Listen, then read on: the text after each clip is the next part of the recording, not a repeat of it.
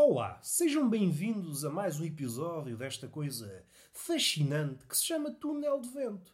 Este menino, que é um menino pançudo que se encontra na cama a meditar, é essa a palavra, meditar. O que está a suceder aqui é uma saraivada de meditações, pequenos bagos de sabedoria que, ao bater na vossa cachola, vos faz abrir um terceiro olho. Quem diz um terceiro, diz um quarto, um quinto, etc. Às tantas são criaturas cheias de olhos. Uma criatura que olha para o mundo de todas as formas possíveis. Este é o meu objetivo. O outro é ser apenas parvo. Bem vistas as coisas, que nem precisam de ser assim tão bem vistas, o segundo objetivo é muito mais execuível. Ser parvo, para mim, é facílimo. É tão fácil como respirar, ou até mais, dado que sou asmático. E encontro-me aqui deitado. É a minha tradição, é a tradição, é estar deitado e a falar para o boneco. E suspeito que esta pose, estar deitado, uma coisa que me faz tão feliz, é uma tradição que eu vou levar para a cova. Suspeito que sim, se tudo correr pelo melhor. Se a morte quiser alguma coisa comigo. Se a morte não quiser nada comigo, então serei imortal e isso trará-me a problemas. Porque eu não tenho assim planos para ser imortal. Fazer planos sendo mortal já é o cabo dos trabalhos. Uma pessoa, às vezes, para planear uma semana de férias, consegue preencher um dia, dois de coisas interessantes, mas vai para o terceiro e para o quarto, já não sabe o que é que há de fazer. Agora imaginem isso para um gajo eterno. Chega a um ponto, um gajo já viu tudo, o que é que está aqui a fazer? Às tantas, a única coisa que motiva um ser eterno é ir para o Twitter armar-se a rebulho a ver se encontra alguém que põe fim a essa amargura. O que é que interessa falar? Primeiro, há um carro a trabalhar à porta da minha casa que me está a escavacar o raciocínio. Isto é sabido. Uma pessoa pode estar no deserto, mas assim que começa a gravar um podcast, inicia-se um arraial, um baile, no meio do deserto, onde há camelos a dançar com escorpiões. Se há sítio porreiro para fazer um baile, é no meio do deserto. E suspeito que os camelos não vão dizer que não. Porque a vida não é só pão e água. No caso deles, é só pão. Porque a água dispensa. Estou a brincar. Que estupidez. Eu estou a ser moeda estúpido logo no início. O que é que me apraz dizer? O que é que me espicaçou a vida? O que é que me espicaçou o miolo antes de vir para aqui? Nada assim muito especial. Contactei com um gato. Aqueles gatos, eu não tenho gatos, logo o gato não me pertence. Espero não ter dado grande salto de raciocínio. E o gato não sei se é vadio, se é do vizinho, se é do caraças, não me interessa. Quando não nos conhece e está a fazer as suas, estava a fitar o gato da janela e o gato estava todo cauteloso, a andar devagarinho.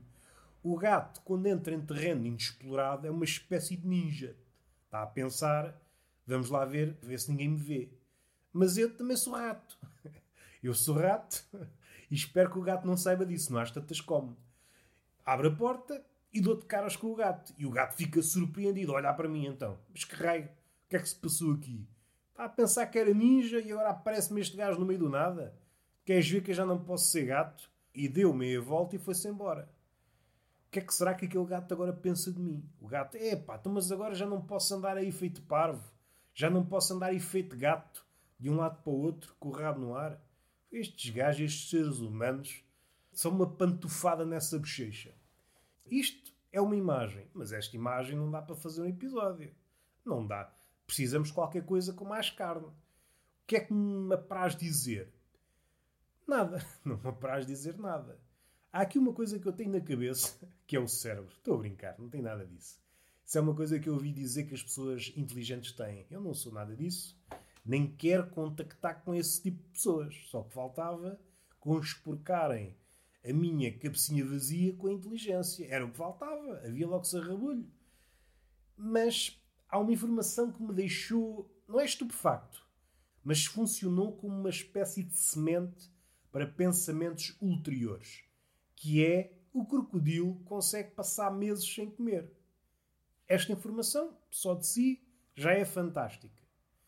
É um bicho que pode levar muito tempo sem comer caça ou pesca o que tem de pescar, pesca um gnu, que é o tipo de peixe que se dá muito nos rios com crocodilos, um peixe cornudo, come o que tem a comer e depois pode passar vários meses sem comer. A questão é, pode passar ou não tem alternativa? É são duas coisas diferentes. Se o crocodilo pudesse, será que não comia todos os dias? Esta é uma questão. Outra questão, estamos a falar de um crocodilo africano. Isto também é um problema. O continente africano não tem comida para ninguém. Nem, nem os crocodilos comem, nem as crianças almoçam, como se costuma dizer no Egito. Isto levanta-me um problema. Primeiro, será que os crocodilos precisam? Se precisarem, temos de criar uma organização sem fins lucrativos, ainda que possamos encher os bolsos, como acontece em algumas ONGs, mas isso são outros 500, salvo seja, e começar a enviar carcaças do ar, helicópteros, a atirar carcaças cá para baixo para os crocodilos encherem a pança, para deixarem de ter fome. Um crocodilo cheio é um crocodilo indefensivo. Esta é uma forma de ver as coisas. Outra forma é olhar para as crianças fomeadas em África como alguém que não se está a esforçar, alguém que se queixa muito. Se o homem, que é uma criatura evoluída quando comparada com o crocodilo, que é uma criatura primitiva, então se a criatura primitiva consegue estar meses sem comer, porque é que o homem não consegue estar meses sem comer? Ai, tenho fome, tenho fome, estou a morrer à fome. Estás a morrer à fome o quê, pá? Só há uma semana que não comes? Não, pá, vai para o meio do rio. Acho que o pessoal se queixa muito. Acho que devíamos aprender qualquer coisa com o crocodilo. o crocodilo, desse ponto de vista, é uma espécie de asceta que nunca foi reconhecido como tal. Os ascetas hindus ou budistas que levam uma vida regrada a comer o mínimo possível, no fim de contas estão a tentar imitar um crocodilo. E este conhecimento de que o crocodilo come pouco, talvez nos dê uma nova imagem dele próprio. Aquela imagem que temos do crocodilo ao sol com a boca aberta ele não está a apanhar sol, está morto por dentro, está a sonhar que está a agarrar um naco de carne. Já está ali em delírios. Já há meses que não come, está em fraqueza. Outra ideia que podemos tirar daqui é que se o homem, em vez de ter evoluído dos macacos, dos símios, desses bichos, esses bichos que andam nas árvores, ou o rei que o parta, tivesse evoluído de um crocodilo, é pá, era espetacular era espetacular, nem que seja do ponto de vista do patronato. Um homem crocodilo, que ao contrário deste homem, que é um homem-homem, um homo sapiens, sapiens for sábio, se calhar não é. Às tantas é só homo. Às tantas, se calhar é homo sapiens, entre aspas. Ou sapiens dito num tom jocoso. Acho que é mais isso.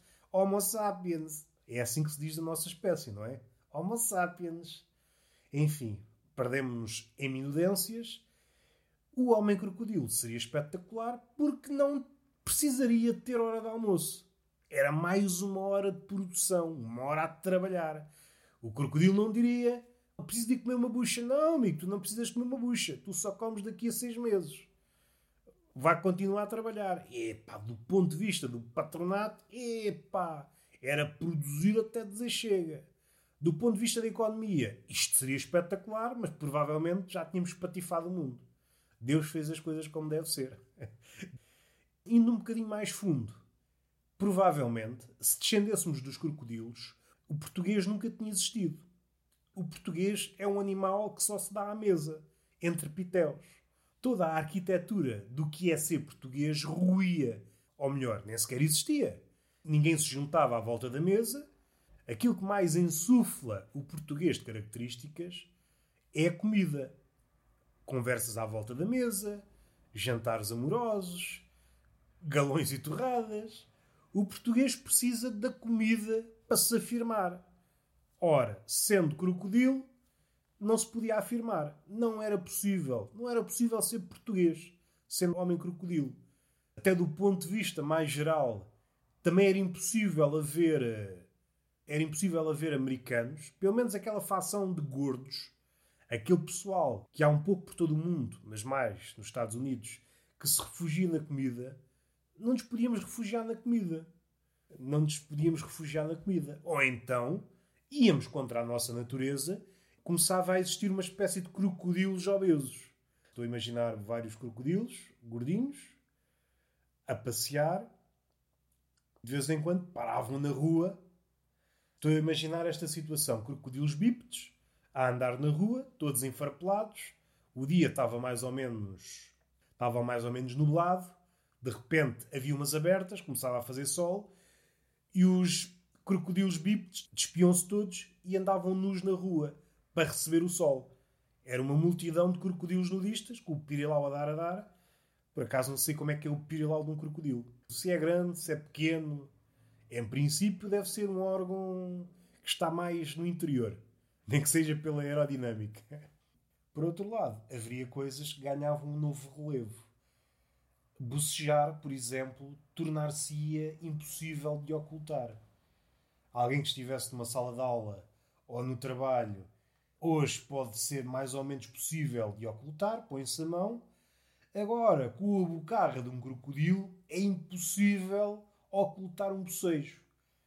Um call center cheio de crocodilos, começa tudo a bocejar, epá, aquelas bocas todas abertas. Até do ponto de vista das moscas, é mais problemático. Aquela frase segundo a qual fecha a boca se não entra mosca, provavelmente entrariam muito mais moscas do que se fosse o homem. O homem crocodilo tem mais possibilidades de comer moscas.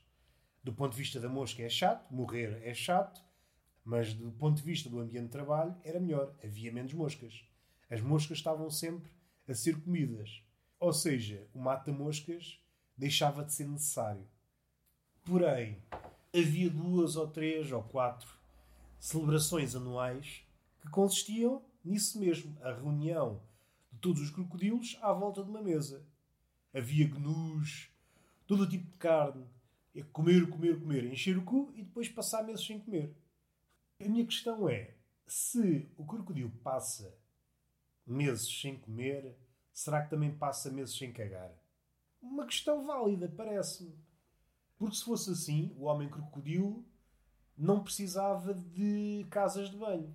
Alguém que caga 3 em 3 meses não precisa de uma casa de banho. Pode ir cagar ao mato. Podia ser mais um escritório. em vez de ser uma casa de banho, podia ser um quarto e alugava. Mais uma coisa boa de ser um homem crocodilo. Hoje tenho pouco tempo, estivemos aqui a deambular por esta ideia do homem crocodilo e está feito. Não se esqueçam de dar estrelinhas no iTunes e seguir no Spotify. E se quiserem comentar, podem ir ao SoundCloud, comentar algo do género. Roberto, és um gajo mesmo porreiro, sabias, meu caralho? E eu não respondo, não me dou com pessoas. Fiquem bem. Beijinho na boca, palmada pedagógica numa das nádegas e até à próxima.